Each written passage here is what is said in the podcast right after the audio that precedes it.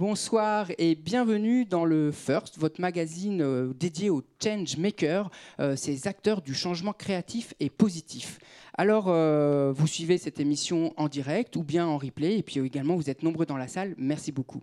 ce soir, nous allons donc parler de solidarité et d'inclusion numérique car en France, il y a encore une personne sur cinq qui est déconnectée, soit environ 5 millions de personnes qui sont en situation de précarité sociale et numérique. Euh, et on sait à quel point le, numérique maintenant est devenu important dans notre quotidien, euh, notamment dans la recherche d'emploi ou pour tous les services administratifs en ligne. Et donc on voit que beaucoup de gens sont encore euh, déconnectés, encore éloignés de ces services numériques, alors qu'ils en ont pourtant le plus besoin. Alors comment lutter et agir concrètement pour l'inclusion numérique? Pour en parler avec nous ce soir, j'ai le plaisir d'accueillir Jean Dédier. Bonsoir Jean. Bonsoir. Vous êtes donc euh, le fondateur et directeur d'Emmaüs Connect et de WeTech Care, qui sont deux structures qui agissent concrètement pour reconnecter les personnes les plus fragiles avec le numérique. On va évidemment en reparler tout au long de cette émission. Alors habituellement à cette place, vous avez euh, Charles-Antoine, mais qui ne peut pas être avec nous ce soir et que je salue évidemment bien fort. Mais j'ai avec moi Ajax. Je suis ravi de, que tu sois là. Ben, merci beaucoup, bonsoir. Voilà, donc Ajax, tu es à la fois chroniqueur, reporter, euh, historien, voilà, multicasquette. Multicasquette. Eh bien, tu es prêt? Euh, Ouais. Bah, on commence avec toi. Est-ce que tu peux nous présenter notre invité en quelques mots? Jean Dédier, bienvenue. Alors, après une carrière de dirigeant d'entreprise dans le secteur des nouvelles technologies, vous vous engagez comme bénévole chez Emmaüs Défi. Vous en assurerez d'ailleurs la présidence. Puis, vous décidez de prendre un congé sabbatique de 18 mois pour réfléchir et affiner votre projet de social tech.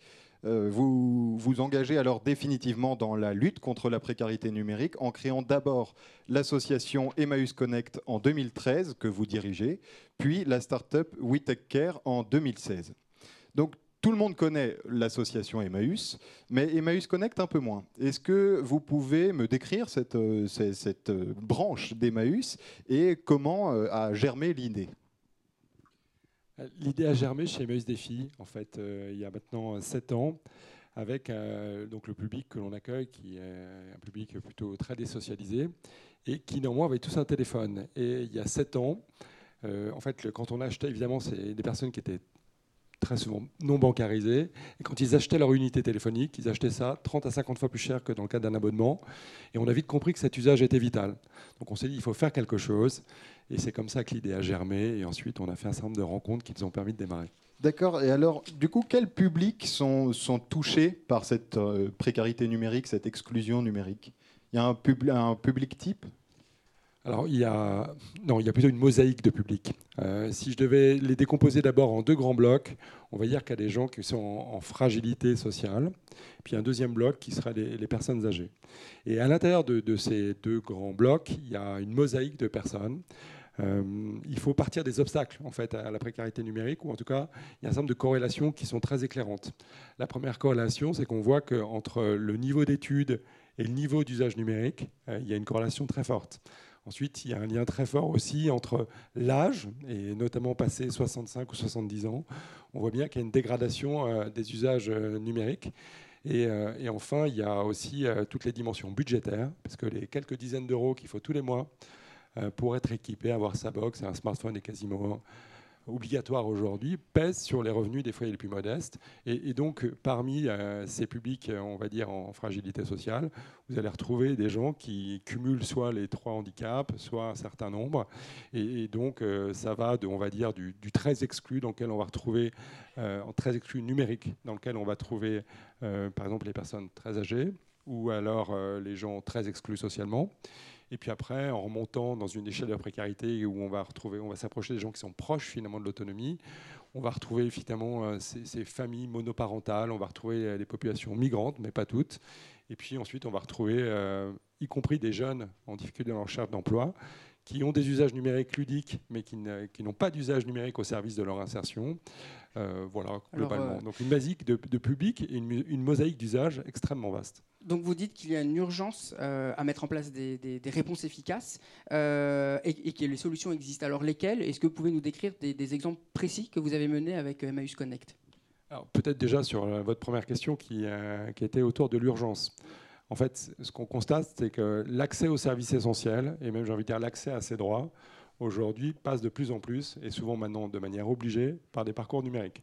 Ça veut dire que notamment accéder à ces droits, à, notamment à des services aussi importants que Pôle Emploi ou des CAF, euh, passe maintenant de manière de plus en plus souvent, en tout cas, par des parcours exclusivement numériques. Donc, euh, ce qui, ce qui sous-entend euh, qu'on on considère que tout le monde est équipé et que tout le monde a la maîtrise des usages, on va dire, essentiels du numérique. Je crois qu'à MS Connect, vous avez été les, les premiers à formaliser les parcours d'inclusion numérique, justement.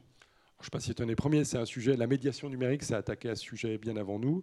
Euh, ce qui nous distingue, c'est peut-être euh, on va dire la structuration ou l'effort de structuration qu'on a fait pour se déployer sur les territoires et essayer de trouver des moyens un peu plus importants pour lutter, même si on reste euh, isolé, puisqu'il y a assez peu de politiques publiques aujourd'hui pour soutenir le numérique, même si les choses maintenant évoluent très vite au regard des premiers dégâts qu'on fait finalement euh, ces, parcours euh, numériques pour accéder à ces droits. Et puis, donc, je, voulais juste compléter un tout petit peu pour vous dire que euh, accéder, enfin, les modalités d'accès aux services de transport, les modalités d'accès, ou en tout cas la mobilité, repose de plus en plus sur des services numériques. Il suffit de voir ce qu'on a sur nos smartphones pour se déplacer et dont on peut plus passer dès qu'on les a.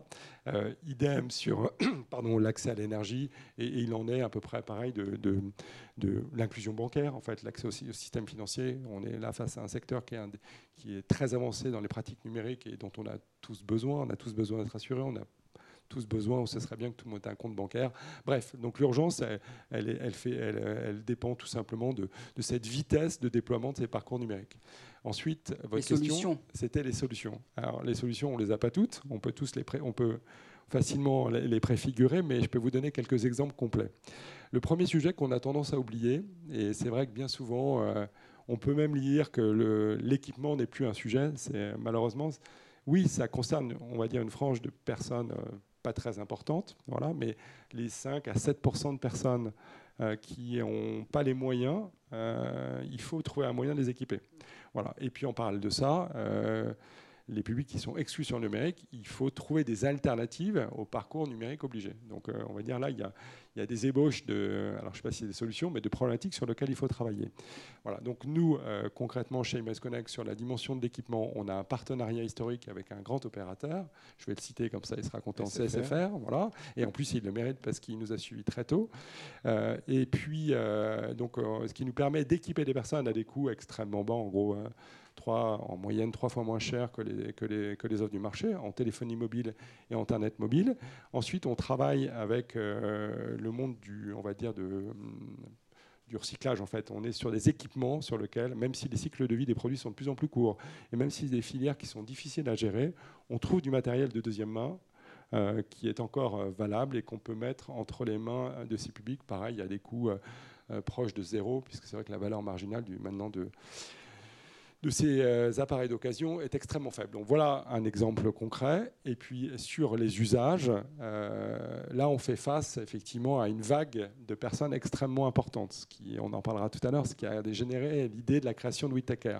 Mais aujourd'hui, MS Connect est, on va dire, structuré euh, dans on va dire dans des très grandes villes françaises. Je peux les citer rapidement. Je crois que vous avez euh, une initiative avec Marseille. Euh, alors, on est alors euh, si je descends du nord au sud, on est à Lille, on est à Paris dans plusieurs lieux, on est à, en on est à Saint-Denis, on est à Antony avec un partenaire, on est à Lyon, à Grenoble, à Marseille, à Bordeaux. Et, et l'idée du projet, c'est de terminer dans les, ce qu'on appelle les métropoles aujourd'hui, donc les très grandes villes qui drainent le flux.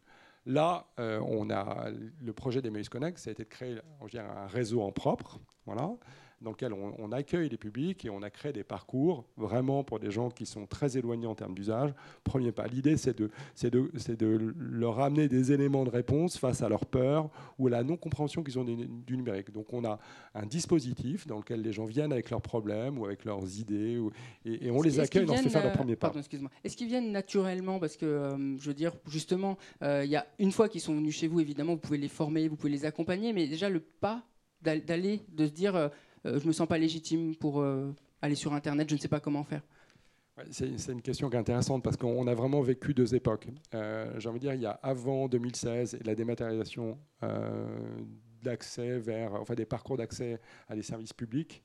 et, puis il y a après. on va vers la dématérialisation. Donc j'ai envie de dire, tant qu'il n'y avait pas d'obligation, on a il a fallu construire ces réseaux, et ça a été un travail de fourmi extrêmement laborieux pour créer des partenariats avec, on va dire, les, on va dire le, monde de l'action sociale qui accueille ces publics, les sensibiliser à ce sujet-là, qui n'était pas toujours visible avant ces obligations, et ensuite, malheureusement, emmener les gens vers un guichet complémentaire, c'est-à-dire les déplacer jusque chez nous pour pouvoir les former.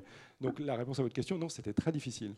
Voilà, c'était un gros travail. Et, depuis euh, finalement l'accélération de la dématérialisation de ces services, c'est beaucoup plus simple parce que l'urgence est partout et, est visible et perçue partout. C'est-à-dire que les collectivités territoriales finalement on, sont vus, euh, vu un flux de personnes venir demander euh, mais comment je vais faire, qu'est-ce que je dois faire, etc. ils n'étaient pas structurés, donc euh, voilà. Donc on va dire au niveau des collectivités territoriales, que ce soit des mairies ou des conseils départementaux ou l'action sociale institutionnelle, il y a eu un flux de personnes face à laquelle ils ne savaient pas répondre. Et puis chez les opérateurs, c'est la même chose. En fait, ils ont créé un nouveau canal qui devait libérer finalement du, du, flux. Et en fait, ça a été l'effet contraire. Faute de confiance, faute de capacité, ça générait du flux complémentaire. Donc non, là maintenant, c'est plutôt euh, comment est-ce qu'on s'organise pour pouvoir accueillir plus de monde. Alors justement, Jacques, ça avait une question sur les accompagnants. Euh, j'ai vu que vous formiez des accompagnants sociaux. Alors je me demandais, est-ce qu'ils viennent naturellement vers vous ou c'est vous qui allez les chercher? Enfin, comment se passe cette rencontre et comment derrière eux peuvent euh, accompagner les publics concernés?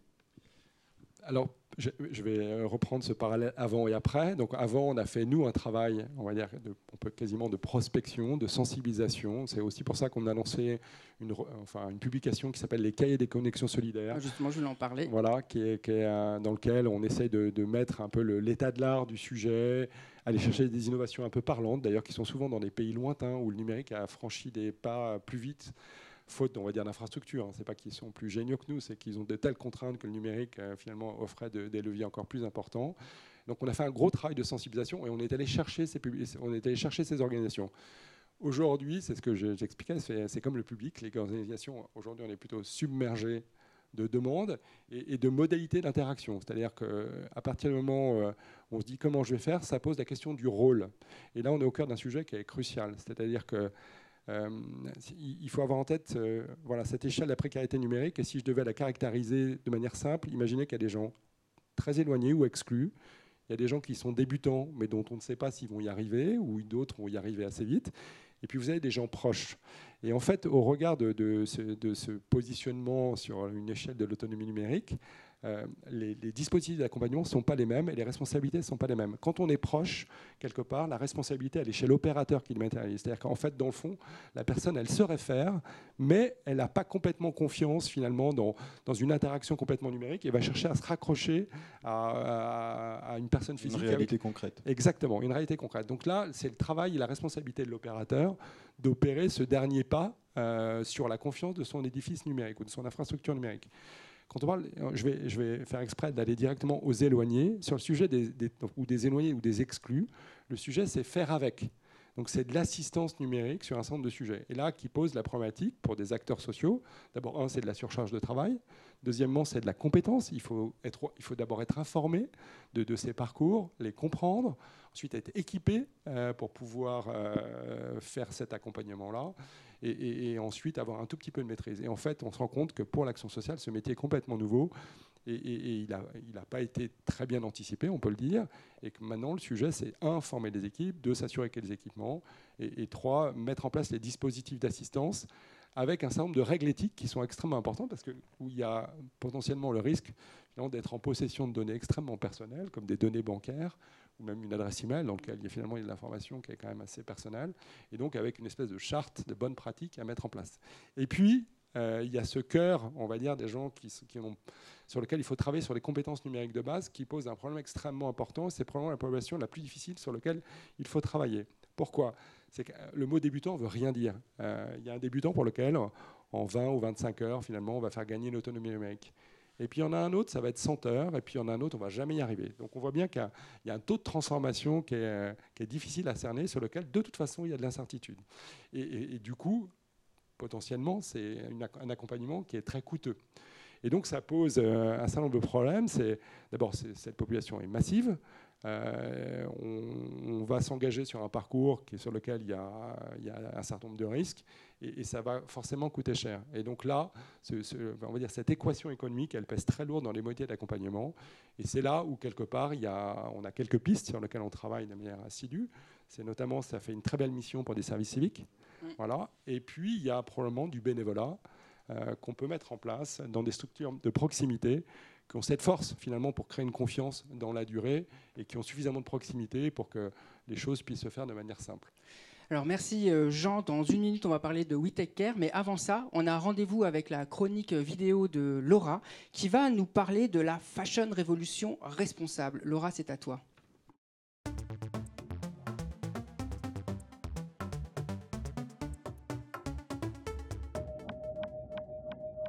Bonsoir à tous faut que je commence cette chronique par vous faire une confidence. La semaine dernière, je suis allée chez Primark. Pour la simple et bonne raison que c'est pas cher. Vous connaissez Primark? Primark, c'est l'empire textile made in Bangladesh. Voilà. Depuis la catastrophe du Rana Plaza en 2013, les choses commencent à bouger dans l'industrie de la mode. On commence enfin à prendre conscience du problème. Tout ça me fait penser à la Fashion Revolution. Leur objectif, c'est d'œuvrer pour la transparence, pour l'éthique, pour la responsabilité des industriels. Alors aujourd'hui, dans le milieu de la mode, on a des nouvelles propositions qui émergent, avec cette conscience dans la fabrication, dans le respect de l'environnement et dans le respect tout simplement des droits humains. Il y a même des marques très connues, comme par exemple Ferragamo, qui va recycler des déchets d'agrumes pour les utiliser dans sa fabrication de sacs ou de portefeuilles. Ça vous dirait un petit sac en peau d'orange? De nouvelles fibres naturelles émergent, par exemple des pots de poisson qui sont destinés à être jetés, eh bien, peuvent aujourd'hui servir à la création de sacs ou de chaussures. Sans oublier également qu'aujourd'hui, on consomme le vêtement différemment. La tendance du slow fashion émerge également énormément. On parle également des dressings collaboratifs qui se développent un petit peu partout en France maintenant.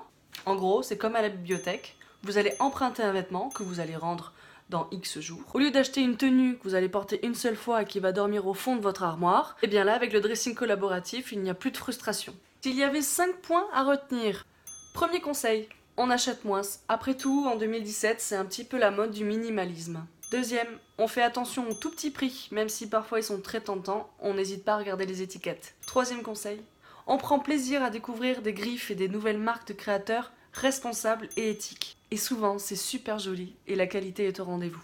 Quatrième conseil, on devient consommateur. C'est à nous également de faire pression sur ces grandes marques, sur ces grandes chaînes de magasins. Dernier conseil, on lit les étiquettes, tout simplement. Bon shopping Responsable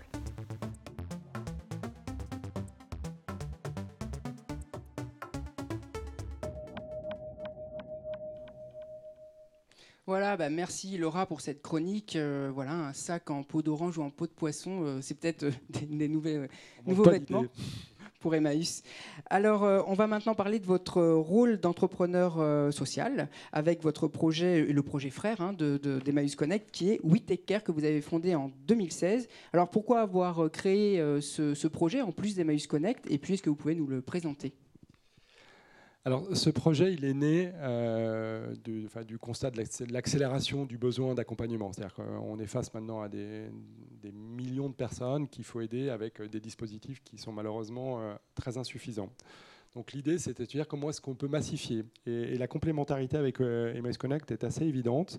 C'est-à-dire que MS Connect est structuré essentiellement autour d'un réseau et que quelque part, si on voulait accompagner beaucoup plus, il fallait démultiplier, pardon, je, je marque mon micro, il faut démultiplier ces, points d'accueil, alors que le fait de quelque part de déplacer des personnes d'un guichet à un autre, on sait déjà qu'on est dans un monde qui est quand même euh, déjà très segmenté, on s'occupe de la santé, puis on s'occupe de l'emploi, puis on s'occupe des papiers, enfin bref. Donc chaque fois qu'on route quelqu'un d'un lieu à un autre, on perd des gens. Donc quelque part, dans l'absolu, cette, espèce de massification de, points de rencontre avec ces publics n'avait pas de sens. L'idée, c'était plutôt de se dire comment les lieux qui travaillent déjà avec ces publics et qui, de toute façon, rencontrent ce sujet-là du numérique, parce que euh, quand on travaille sur l'emploi, le numérique est présent. Quand on travaille sur la santé, le, numérique est de plus en plus présent, etc. Il fallait donc plutôt mettre en capacité les, acteurs de sociaux d'agir plutôt que démultiplier les guichets. Et donc, on a réfléchi sur comment est-ce qu'on pouvait faire. Et, l'idée, euh, et, c'est comme ça que l'idée de We a germé, avec euh, deux grands axes de travail. le premier axe, c'est de finalement de produire des contenus pédagogiques qui viennent abaisser la marge d'accès aux services numériques essentiels. Je vais vous donner un exemple très concret. On travaille aujourd'hui avec Pôle Emploi autour de la téléprocédure Actualiser mes droits. C'est une téléprocédure qui est très longue, un peu complexe.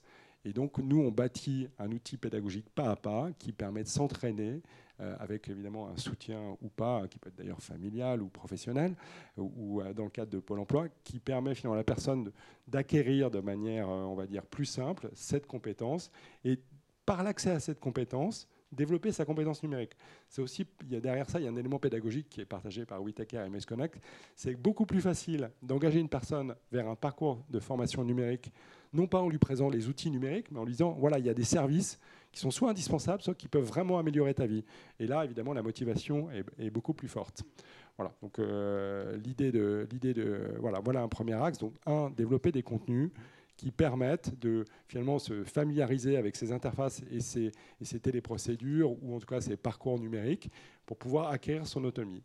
La deuxième chose qui nous a paru nécessaire, c'est de, de mettre ces contenus dans une plateforme numérique qui permette de mettre en lien tous ces acteurs qui ont un rôle à jouer. Évidemment, l'opérateur, euh, qui peut faire un certain nombre de choses, mais pas tout, donc qui doit quelque part euh, qui va diagnostiquer cette précarité numérique, mais qui doit orienter et donc euh, mise en lien avec des acteurs qui sont des acteurs sociaux, mais aussi la médiation numérique ou ces acteurs de proximité. Donc cette plateforme et ces contenus permettent à ces différents acteurs qui sont dans cette chaîne qui va permettre de résoudre, je l'espère, l'équation euh, de l'inclusion numérique à plus grande échelle, voilà, de, de, créer ces coordinations et enfin euh, de pouvoir lier à l'intérieur de ces organisations les aidants enfin, les apprenants avec des aidants. Voilà. Et, euh, c'est le cœur de la, stratégie de Whitaker. Et à côté de ça, on ne l'avait pas parfaitement anticipé, mais on s'en est vite rendu compte. Il y a un travail de, il y a un travail de pré-câblage et d'animation des territoires ou des opérateurs qui est extrêmement important. Des territoires ruraux aussi? Des territoires, euh, alors c'est évidemment dans les territoires très urbains comme la ville de Paris, avec l'ensemble de l'édifice qui existe ou des, des réseaux d'accompagnement, on se dit on doit y arriver effectivement, dans les territoires ruraux, euh, le numérique est probablement une option qui offre des leviers encore plus importants, mais par contre, il y a souvent défaut d'infrastructures et d'infrastructures d'accompagnement. Et démentiel. Et euh, je ne sais pas si c'est une question de coût, c'est une question de, finalement d'arriver à animer des ressources, à les démultiplier. Et en même temps, on voit que dans les territoires ruraux, il y a aussi euh, parfois plus de solidarité.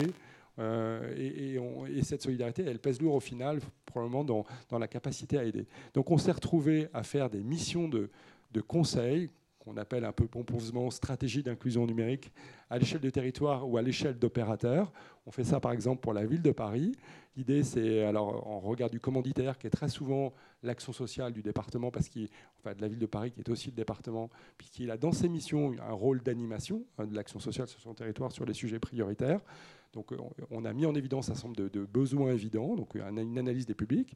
Ensuite, on est allé analyser les capacités d'accompagnement des réseaux d'aidants et de voir comment est-ce qu'on peut démultiplier leurs capacités et ensuite comment est-ce qu'on peut animer ce réseau sur la base d'objectifs prioritaires. Et donc on a, commencé à faire ça dans le Morbihan, à Paris, en Seine-Saint-Denis et aujourd'hui beaucoup, beaucoup de territoires sont en train de mettre en place ces stratégies d'inclusion numérique. Et on fait la même chose auprès d'opérateurs. On fait ça maintenant auprès de la Banque Postale, qui évidemment une banque qui a un certain nombre d'avantages et qui est presque une banque unique pour les publics fragiles, mais qui a aussi euh, des besoins de dématérialisation. Et, l'idée, c'est de voir comment est-ce que leurs réseaux peuvent s'adapter et faire une partie de cette aide numérique. Et notamment, le sujet clé, c'est arriver à diagnostiquer la précarité numérique. Aujourd'hui, on ne sait pas diagnostiquer. Et à partir, de ce moment, à partir du moment où on sait diagnostiquer, on peut proposer des parcours adaptés à des parcours tout numériques pour les gens très autonomes et puis pour les, ceux qui sont exclus, eh ben, il faut trouver des alternatives. Et puis pour les autres, créer des réseaux, on va dire, d'accompagnement autour de ces opérateurs pour pouvoir réussir. Et donc, euh, alors, on va bientôt arriver à la fin de l'émission, ça passe vite. Mais euh, je tiens à dire que vous avez donc, euh, avec WeTaker, lancé deux projets forts. un, des plateformes en ligne hein, qui s'appellent les, bons clics, pardon, voilà, qui, pour la découverte et l'apprentissage des usages numériques essentiels. Si vous parlez beaucoup du minimum numérique, mmh. donc voilà. Et puis le deuxième, c'est Click and Jump parce qu'il concerne plutôt les étudiants. Peut-être en dire un mot assez rapidement parce que c'est un beau projet aussi. Oui, Click and Job, c'est d'abord c'est le premier projet, donc euh, on a toujours. Euh, et puis c'est sur un sujet qui est, qui est, clé. Enfin, euh, c'est l'avenir de nos jeunes qui sont en grande difficulté dans l'insertion professionnelle et ils sont beaucoup trop nombreux, ce qui pose même aux prospectivistes. On ne voit pas comment les équilibres de notre société peuvent continuer à perdurer avec autant de jeunes finalement qui qu'on va laisser au bord de la route. Et, ils ont, et ces jeunes, ils ont une appétence pour le numérique. Par contre, ils ont très peu, ce que je disais tout à l'heure, ils ont très peu d'usage, on va dire, inclusif, Professionnel. ouais, professionnel. Et donc l'idée, c'est euh, créer un parcours qui les guide euh, pour trouver un emploi et qui s'appuie sur cette vitrine numérique qui crée de l'appétence. Et ensuite, on a mis ça dans les mains notamment des missions locales ou le monde de l'insertion professionnelle, voilà, pour, euh, qui va évidemment les encadrer. euh, Vous pour travaillez pouvoir- directement avec les entreprises aussi? Alors, on n'en est Vous pas avez- là, mais c'est- on est en train de travailler. Pour l'instant, c'est un parcours générique. Et demain, on espère que ce sera un parcours sectorisé parce qu'on ne rentre pas dans des filières du bâtiment comme dans des filières de la restauration et qu'effectivement, il y a un besoin de sectorisation. Voilà. Ben, on arrive euh, à la fin de cette émission, mais euh, avant ça, on a, une, euh, une, tradition dans cette émission. On finit avec les coups de cœur, où chacun va pouvoir partager avec nos internautes un coup de cœur, un film, un- une exposition, ce que vous voulez. C'est la rubrique coup de cœur.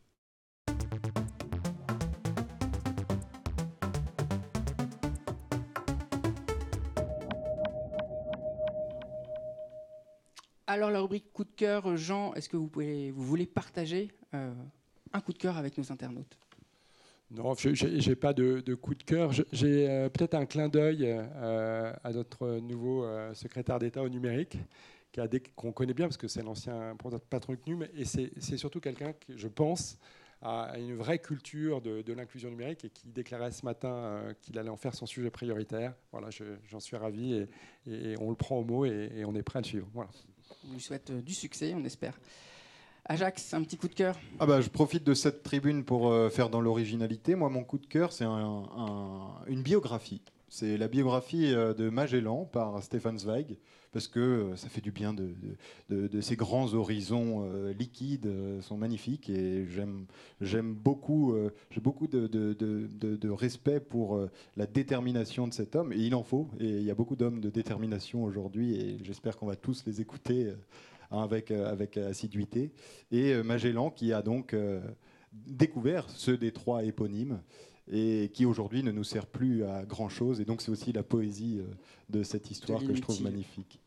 Merci Ajax. Et moi aussi, je partage un coup de cœur avec vous. Alors, on a parlé d'inclusion numérique et l'art, c'est aussi un facteur d'inclusion. C'est un facteur, c'est quelque chose qui crée du lien. Et je voulais vous parler de, la fresque de, de JR, un artiste du street art bien connu, euh, qui a euh, créé toute une fresque avec plus de 700 personnes habitants de, Clichy-Montfermeil euh, dans dans Seine-Saint-Denis, qui a été remis en fait sur place dans, dans, la cité. Alors, on a une petite vidéo que je voulais vous montrer.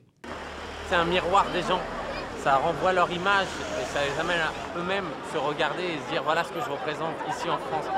Et euh, je pense que c'est important de faire ça dans un village français et que ça revienne dans le village français.